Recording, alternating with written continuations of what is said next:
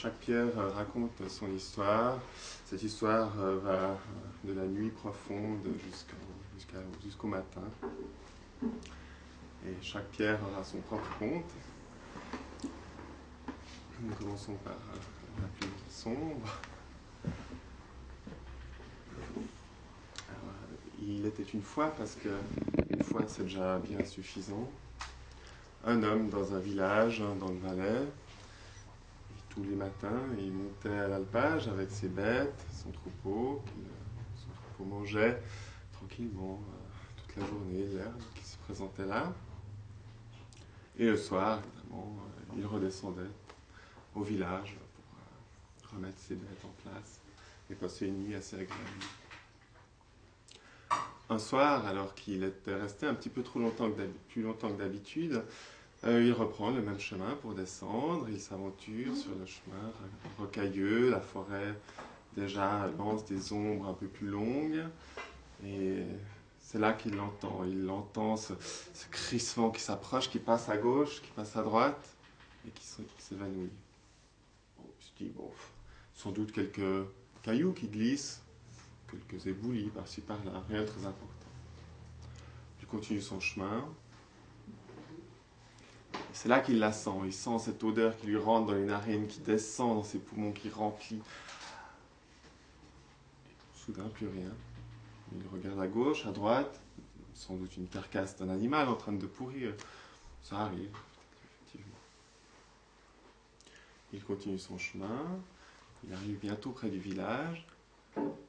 C'est là qu'il l'entend, il la sent, il se retourne et il la voit elle est là, grande, à déployer ses grandes ailes au bord du chemin, ses écailles transparentes luisent sur les derniers rayons du jour. Son haleine se fait fétide, elle le regarde, elle s'élance, son grand corps passe juste au-dessus de sa tête et d'un geste avec ses pattes, elle emporte tout son troupeau. Il court au village, stressé, paniqué, il arrive, il raconte son histoire à qui veut bien l'entendre. Tout le monde, évidemment, ne veut pas croire qu'un animal pareil existe ici le monde le prend pour un fou, le pauvre, mon Dieu, à son âge, délirer comme ça, ça, c'est inacceptable, il faut faire quelque chose pour lui. Et lui, il continue à raconter son histoire, personne ne le croit. Alors, euh, il décide d'aller voir la vieille. Il prend ce chemin qui mène à son chalet tout noir, qui penche.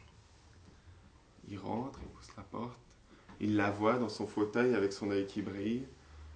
À peine a-t-il commencé son récit qu'elle, elle comprend immédiatement. Elle lui dit Ah, Vernax, tu verras, là-bas tu auras peut-être ta solution.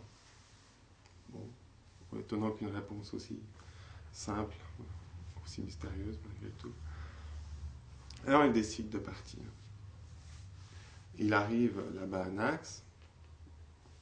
Les gens ont une oreille un petit peu plus attentive, ça reste quand même un animal de légende. Qui, personne n'a vu ce, serpent énorme.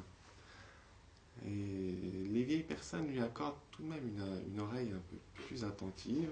Et certains lui disent que, que certaines rumeurs parlaient de l'étang du village. Alors il décide d'aller voir. Le soir arrive, il s'installe, la nuit tombe, elle n'est pas très étoilée ce soir-là. Et c'est là qu'à nouveau il l'entend, il la sent et il la voit. Elle passe par-dessus son épaule dans un grincement d'assiette assourdissant.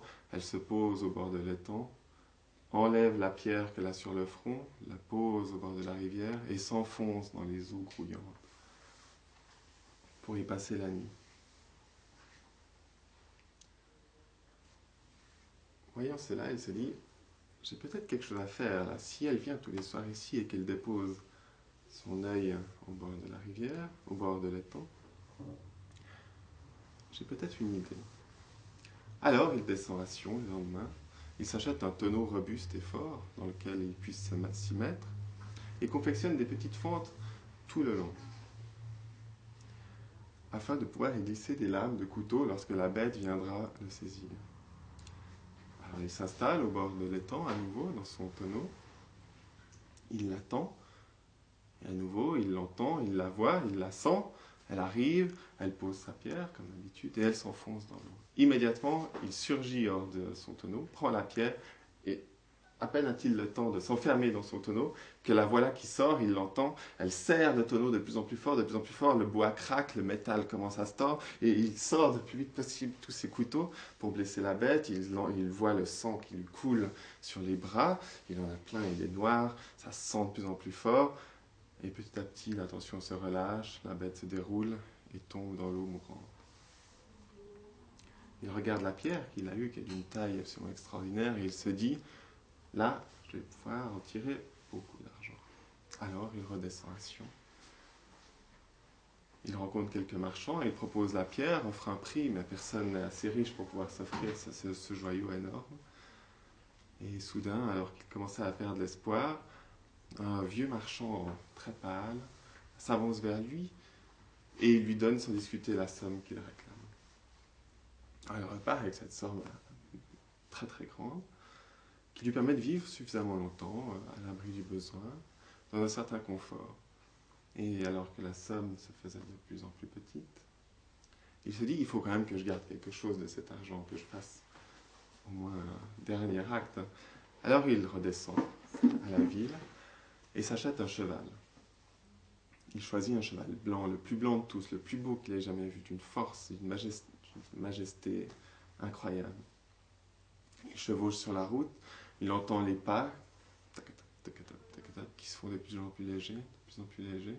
Il ferme les yeux, il s'accroche à l'encolure de sa bête et il sent qu'elle devient de plus en plus grosse, qu'elle sent de plus en plus fort, qu'elle grince de plus en plus fort. Et il ouvre les yeux et il voit le sol qui est de plus en plus loin et il sent les ailes battre l'aile autour de lui. L'homme, on l'a plus jamais revu.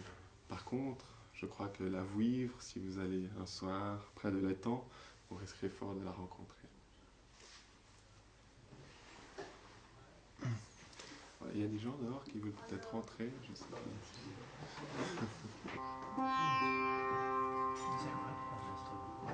Pardon Si tard.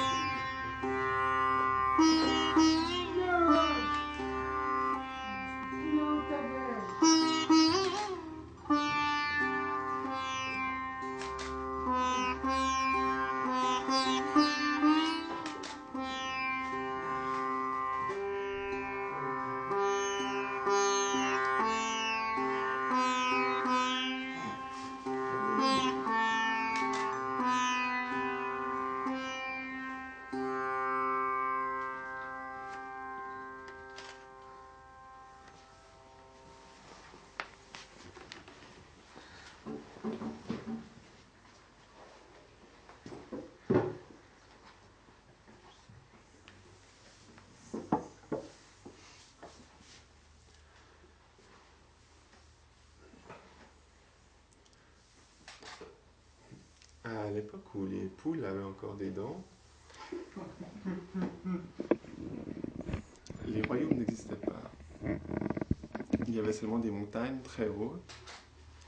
Un jour, ces montagnes se sentant un peu à l'étroit, décidèrent de faire de la place. Alors elles s'écartèrent et dans la place créée, des lacs viennent, s'installer, des rivières, des champs, des hommes aussi. Et au fur et à mesure, ces hommes s'installent, s'organisent, des chefs apparaissent, des chefs de plus en plus puissants, et enfin des rois. Et un jour, un des rois se dit, toute cette nuit, il n'y a jamais de lumière ici, il faudrait faire quelque chose. Il faudrait créer un soleil. Ah, les sujets sont très impressionnés par cette idée.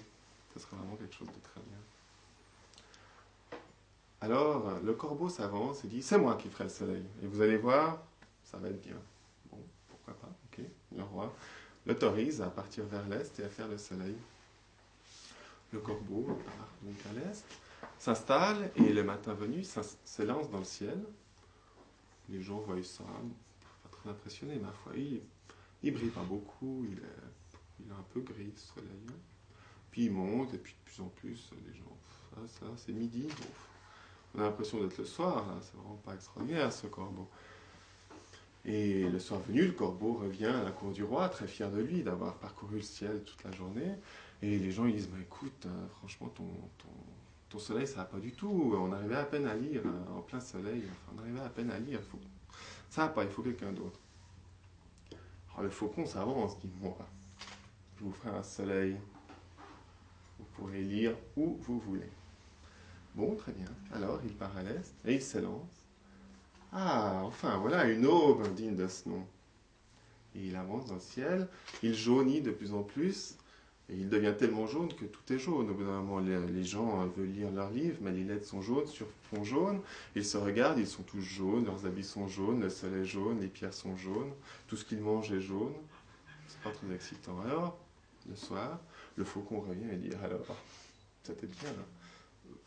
Euh, on n'a rien pu faire, tout était jaune, j'ai essayé d'écrire, j'ai rien vu, euh, j'ai essayé de regarder la télévision, c'était... non, je n'ai pas assez. Alors, le lendemain, le coyote s'avance, dit, moi je vais vous faire un soleil qui sera clair et chaud. Il part à l'est, comme tous les autres, et s'élance dans le ciel. Au matin, déjà, les gens disent, ah, mais comme il est bien, il fait bon. Et déjà, ils enlèvent leur t-shirt, et à midi, euh, un peu assommé, il se, glisse tous à l'ombre, mais déjà la viande cuit toute seule euh, à l'ombre. Il décide, au milieu de l'après-midi, d'aller se mettre euh, à l'eau, mais l'eau est tellement bouillante que rien que le fait de mettre les pieds dedans, on a déjà la moitié du pouce cuit. Et le soir, lorsque le coyote rentre, tout le monde est, soulagé, dégoulinant, et, le coyote est chassé, parce que c'est vraiment insupportable. Et c'est là que deux frères euh, jumeaux se présentent à la cour. Moi, je vous ferai un soleil qui sera sans doute ni trop chaud, ni trop froid, qui sera assez brillant. Le roi le regarde et dit Toi, si simple, tu, comptes vraiment nous faire un soleil Oui, je vais essayer. Alors il part, et quand l'aube vient, le ciel est tout orangé, magnifique de voir cette lumière qui monte tranquille. Et là, ah, qu'est-ce qu'on est bien à cette lumière. C'est comme ça que ça devrait être le matin. À midi, il fait chaud, mais lorsqu'on se met à l'ombre, oui, il fait bon. On peut manger tranquillement sans que le plat devienne une soupe infâme. Le soir vient, on a bien transpiré toute la journée, on va se mettre dans l'eau. Et elle est tiède, juste comme il faut, ni trop froide, ni trop chaude, juste qu'il faut pour détendre les muscles qu'on travaillé toute la journée. Et le soir, la tombée de la nuit est si belle que le ciel se part de mille couleurs. Et là, évidemment, le roi, tout le roi, tous les sujets attendent évidemment ce soleil extraordinaire pour lui, pour l'inviter à recommencer le lendemain matin et tous les jours. La dit, je veux bien faire ça tous les jours, à condition que mon frère m'accompagne. Ben, mon frère, lui, fera ça la nuit. Et comme ça, le jour, je veillerai sur vous. Et la nuit, ce sera mon frère, la lune, qui veillera sur vous. Tout le monde a trouvé l'idée très bonne, effectivement. Pour, pourquoi n'y a pas pensé plus tôt Et le coyote, voyant cela, il dit, ça ne peut pas être comme ça, c'est imbécile, fait un soleil tout maigre. C'était pas un soleil, un soleil doit être chaud, doit être puissant. Alors il décida de l'attendre un matin à mettre son arc et lorsque le soleil se leva, il borda son arc, mais la chaleur était telle que son arc prit feu instantanément. Ses mains, ses, ses, bras prirent feu, son poil prit feu, et il courut ainsi dans tout le royaume, mettant le feu partout. Tout le monde le chassa, tout le monde, plus personne ne voulait voir ce coyote qui mettait le feu à tout. Et c'est pour ça aussi que depuis, le coyote reste seul dans le désert à hurler le matin quand le soleil se lève, la nuit quand la lune se couche, pour hurler sa jalousie.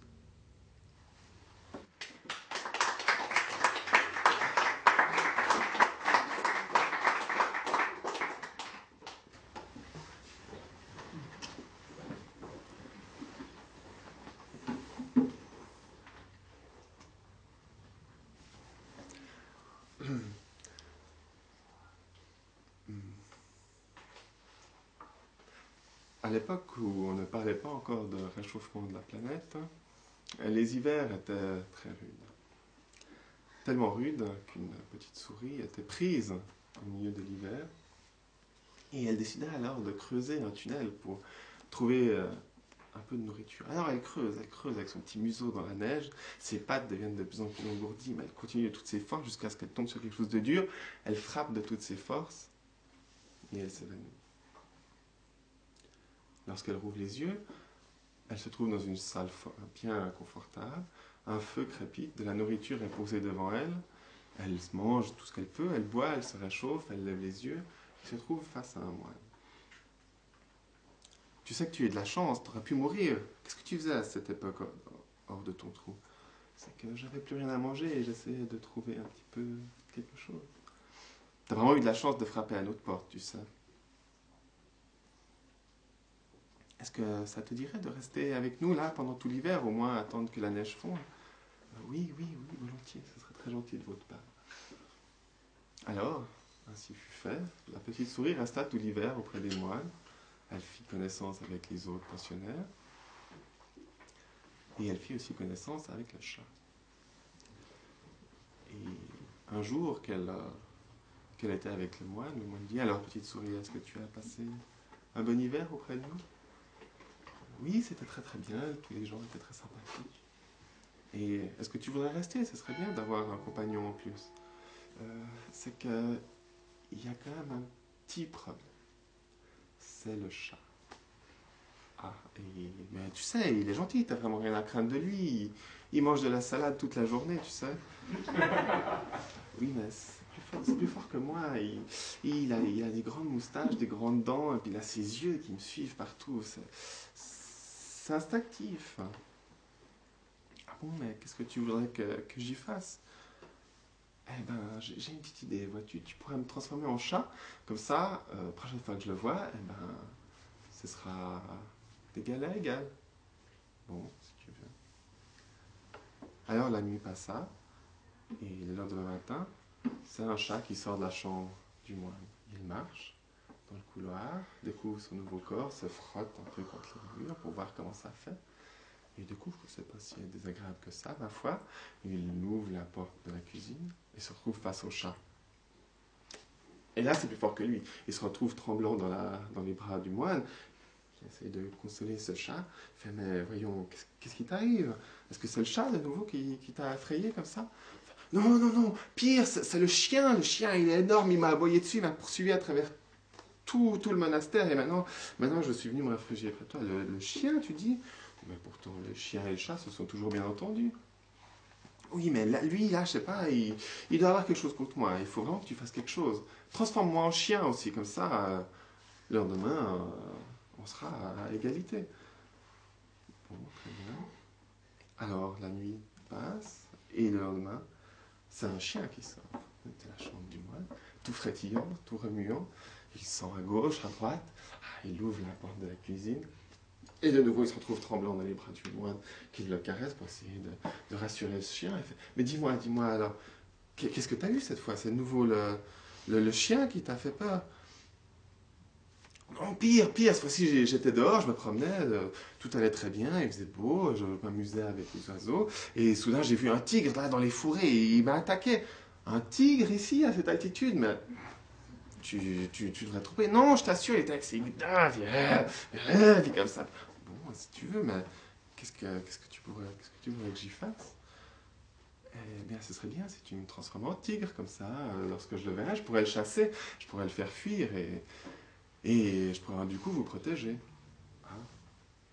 Oui, pourquoi pas, effectivement, ça peut être une idée. Ah, le matin, c'est un tigre qui sort de la chambre, qui fait craquer le plancher, qui avance dans la cuisine, qui pousse la porte. Et là, il voit le chat, il se retrouve trembler dans les bras du maître, avec ce, tigre sur les genoux. Il dit, mais, mais voyons, ce serait quand même pas à nouveau le tigre qui t'a fait peur? Non, non, pire, pire, j'ai vu une bête énorme avec des gros poils et des gros, grosses dents, elle m'a attaqué. Et t'es sûr que t'as vu ça ici?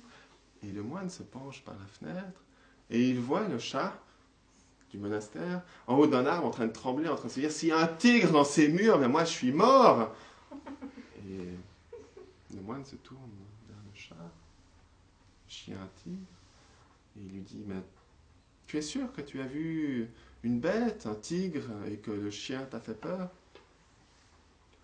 Euh, Non, en fait, euh, Depuis le début, je t'ai menti. C'est à chaque fois le chat que je vois et qui. C'est plus fort que moi. Quand je le vois, mon cœur, il s'emballe et j'ai peur. Ah. Et. Eh bien, tu vois, petite souris, ce n'est pas parce que tu as l'aspect d'un chat, d'un chien ou d'un tigre que ton cœur est toujours euh, celui d'une petite souris. Donc tu auras, quelle que soit ton apparence, tu auras toujours peur de ton ennemi. Ah, la souris,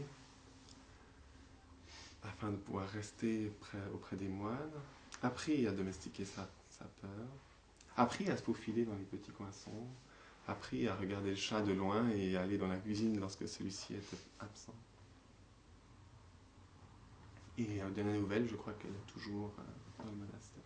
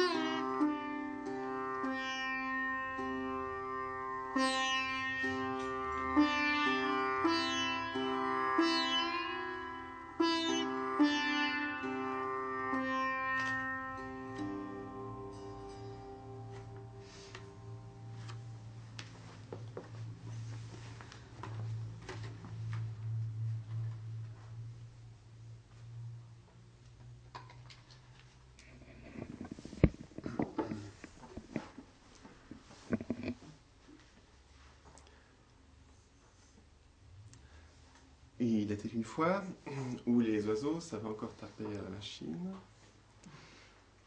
Un conteur extraordinaire. Son talent avait dépassé euh, toutes les frontières qui existaient. Il était connu par tous les gens. Et chaque fois qu'on voulait faire une soirée un peu digne de ce nom, il fallait l'inviter. Sinon, euh, la soirée était ratée, c'est sûr. Et alors euh, qu'un marchand voulait organiser une fête pour son anniversaire, il s'est dit, il faut que ça soit réussi. Alors, il décida d'inviter évidemment le compteur pour satisfaire tous les invités qui ne demandaient que ça. Il alla le voir, mit ses plus beaux habits, ses colliers les plus riches, ses bagues les plus ornées, se présenta devant lui et lui demanda Viens animer mon anniversaire. Le compteur le regarda longtemps. Il y aura quoi à manger?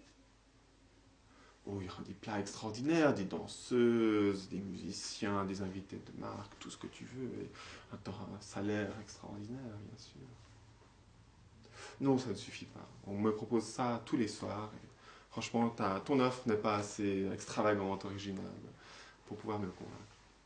Ah. Alors, le marchand retourne chez lui, un peu déçu, réfléchit à ce qu'il pourrait bien faire pour attirer ce compteur génial. Et il en parle avec ses amis, n'ont pas beaucoup plus d'idées. Avec sa femme, qui n'a pas vraiment plus beaucoup plus d'idées. Un jour, alors qu'il se promène avec son chien au bord de la rivière, il voit que la maison du compteur, en fait, est juste en face de chez lui, mais qu'il y a cette rivière entre les deux, et que le compteur, pour pouvoir faire arriver à destination, doit contourner la moitié de la ville, passer par un pont et revenir. Et c'est là qu'il se dit, là, j'ai une carte à jouer. Alors il fait construire un pont, un pont énorme, tout en or, avec des pierres précieuses partout, entre chez lui et chez le compteur. Il fait faire une route aménagée avec des arbres tout le long. Il se représente devant le compteur et lui dit Vois ce que j'ai fait pour toi. Ah oui, là, ça, ça me correspond beaucoup mieux. Voilà, très bien, je viendrai. Alors, euh, évidemment, le marchand prépare la fête, fait venir tous les musiciens, les cuisiniers, les invités, tout, tout ce qu'il faut pour faire une fête réussie. Et évidemment, tout le monde sait que le conteur va arriver, alors euh, tout le monde discute, est-ce qu'il viendra quand c'est qu'il arrive, qu'est-ce qu'il va nous raconter Mon Dieu, ça va être génial, ça va être extraordinaire. Et ça manque pas. Au bout d'un moment, il arrive, il se présente, ah, tout le monde se tait, tout le monde chuchote, les femmes chuchotent, mais c'est lui, ah, extraordinaire, merveilleux, magnifique. Il arrive, il traverse la salle, il regarde les coussins que le marchand avait préparés pour lui, et et il sort son propre petit tapis, ses propres petits coussins à lui, richement décorés. Et il s'installe en tailleur, il remonte au bout de ses manches, ajuste son col, regarde tous les invités. Et il commence. Son histoire était tellement extraordinaire tous ceux qui essayaient de manger furent paralysés dans leurs gestes. Les bouts de viande étaient entre l'assiette et la bouche. La sauce coulait sur la robe des femmes. Les animaux dehors étaient paralysés. À la fin de la première histoire, tous les animaux de la cour s'étaient rapprochés près des fenêtres, avaient l'oreille tendue. Le chien avait oublié de courir après le chat. Le chat avait volé la, la du chien. Au bout de la cinquième histoire, ceux du fond avaient quand même réussi à prendre leurs esprits et à amener le bout de viande dans leur bouche. Certaines femmes avaient remarqué que la moitié de leur robe était souillée. Au bout de la dixième histoire, c'est deux jolis petits monos qui viennent s'installer dans les poudres pour pouvoir écouter les histoires au bout de la vingtième histoire, euh, ceux du fond euh, déjà se tenaient la tête euh, parmi, ceux du milieu recommençaient à boire assez discrètement, mais ceux du devant n'osaient pas vraiment intervenir, restaient assez calmes. Et déjà le chien était retourné courir après le chat pour essayer de lui faire rendre sa pâtée. Au bout de la cinquantième histoire, c'est les deux moineaux qui tombent au bout de la centième histoire, euh, tous les invités étaient endormis et, dormaient sur place. Seul le marchand résistait et était là à affronter le flot de paroles qui lui arrivait. Au bout de 200 histoires, ça venait, ça venait toujours, ça n'arrêtait pas, ça n'arrêtait pas, et ça grimpait, ça grimpait, et là, ah, il faut que quelqu'un me débarrasse de cet idiot C'est là que le diable arriva à faire, oui, qu'est-ce que je peux faire pour toi? Débarrasse-moi de ce personnage. Ni une ni deux, le diable saisit le compteur par la main, se retourne vers le marchand et lui dit Demain, je reviendrai chercher ta femme en échange. Et il part. Bien, il ne reste qu'une nuit pour voir sa femme, se préparer à la quitter. Et le matin arrive toujours un peu trop vite. Il lui met ses plus belles robes, lui met ses plus beaux bijoux. Et sa femme en larmes, tout de même un peu euh, triste de quitter son mari, lui lui dit T'inquiète pas, j'ai mon plan. Alors effectivement, le diable arrive au bout d'un moment, avec ses diablotins, et il a le teint un peu cireux, les yeux tirés, les, les yeux tout gonflés, la langue les diablotins d'ailleurs se tiennent difficilement, avancent en, rampant à moitié. Euh, je suis venu chercher, je suis venu chercher ta femme.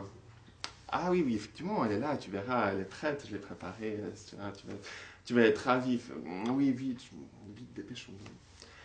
Tu verras, avec elle, tu seras comblé. Je lui ai appris tous les contes du conteur et elle te les racontera jour et nuit et nuit et jour. Et là, le diable, dans un hurlement, lui cria ah, Mais j'ai déjà bien assez à faire avec l'autre idiot que tu m'as donné hier soir. Et il est parti avec toute sa suite euh, le plus vite possible. Et le conteur, à ce qu'on dit, a pu euh, sortir des enfers car le diable, au bout d'un moment, avait craqué euh, face à ce personnage et le laissa repartir. Et l'on raconte que si on tend bien l'oreille certaines nuits, on peut entendre sa voix raconter quelques histoires.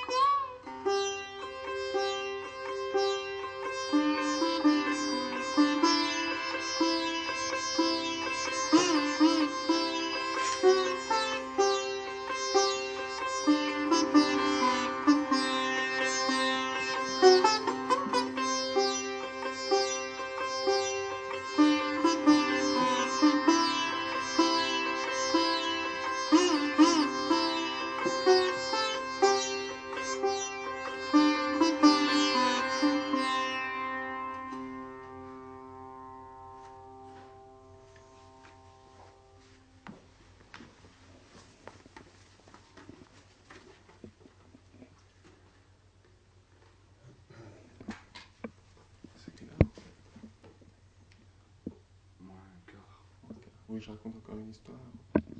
Ouais. Ah, une histoire.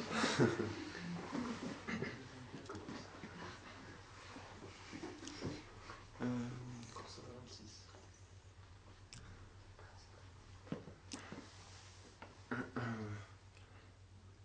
à l'époque où les animaux parlaient beaucoup, et eux, contrairement aux humains, savaient le faire à propos, existait un couple de lions, et la lionne euh, en avait un peu marre de son lion qui passait sa journée à dormir. Elle s'avance vers lui et lui dit Aujourd'hui, c'est décidé, je te quitte. Le lion ouvre vaguement un œil. Euh, Aujourd'hui, c'est décidé, je te quitte. Ah bon ben, euh, Oh merde. Oui, oui, bon. Ok. Et euh, le, le lion comprend pas trop. Qu'est-ce qui se passe? Pourquoi est-ce que sa, sa lionne veut le quitter? Et je dis, mais pourquoi, pourquoi est-ce que tu veux me quitter? Voyons, euh, moi, moi c'est moi qui, m'occupe de tout ici. Euh, je, je, garde le territoire, euh, c'est grâce à moi que tu peux aller chasser tranquillement, t'occuper des bébés, tout ça. Eh bien, justement, m'occuper des gamins, aller chasser, tout ça, moi j'en ai marre. Tu restes toute la journée à rien foutre sous cet arbre, à roupiller. C'est je te quitte. Mais, ben oui, mais c'est ça. Tu veux me quitter, c'est pour aller voir un plus jeune. Mais non, je te quitte parce que tu sens mauvais. Ah bon, moi je sens mauvais? Je t'ai jamais senti. Oui, absolument, tu sens mauvais, je te quitte. Alors ils se battent comme ça pendant une heure, deux heures, à savoir qui sont les plus mauvais, c'est toi qui sens mauvais, c'est moi qui sens mauvais, c'est toi qui dors tout le temps, c'est toi qui vas à la chasse, enfin bon. Ils n'arrivent pas à s'en sortir. Alors ils décident de faire appel à d'autres animaux pour trancher, savoir lequel des deux sont le plus mauvais. Alors ils appellent d'abord le cheval. Le cheval vient, commence à ressentir le lion, renifle le lion devant, derrière, partout, il se sent bien, il prend, il prend vraiment son temps, parce qu'il sent, il sent que c'est important. Alors, euh, au bout d'un moment, il dit, oui, effectivement, ce lion euh, ne sent pas très très très bon, voire même il sent carrément mauvais. Comment ça, je sens mauvais? Paf Et le, cheval vole à travers la moitié de la, la, prairie et retombe mort. Bon, le, le, le buffle qui voyait ça d'un peu loin se dit ils vont me demander, mais moi je suis un peu plus malin. Alors il arrive près du lion, sent le lion devant, il sent les pattes, il sent son haleine pour être bien sûr, il sent un peu partout ce lion, et il dit, oui non ce lion, alors, il sent super bon. Moi je dirais même que c'est presque la lionne qui sent mauvais. moi je sens mauvais? Et la lionne fait voler le buffle à travers toute la savane. Il retombe mort un peu c'est autour de la renarde de passer par là, la malheureuse. Et elle, qui a observé la scène, se dit Bon, il va falloir être malin. Alors elle arrive, elle sent le lion un long moment. Elle va quand même la, il va quand même sentir la lionne un long moment aussi. Et puis il retourne vers le lion et puis il ressent la lionne. Et au bout, au bout d'un certain temps, le lion et la lionne sont quand même. commencent à en avoir marre de se faire renifler comme ça. Et alors, alors c'est lequel de nous qui sent le plus mauvais? Excusez-moi, ben, j'ai un rhume, alors je n'ai bouché et j'arrive pas à s'en dire.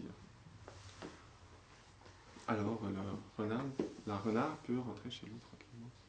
Et je crois même que depuis, euh, la lionne et le lion sont toujours ensemble malgré leur mauvaise odeur.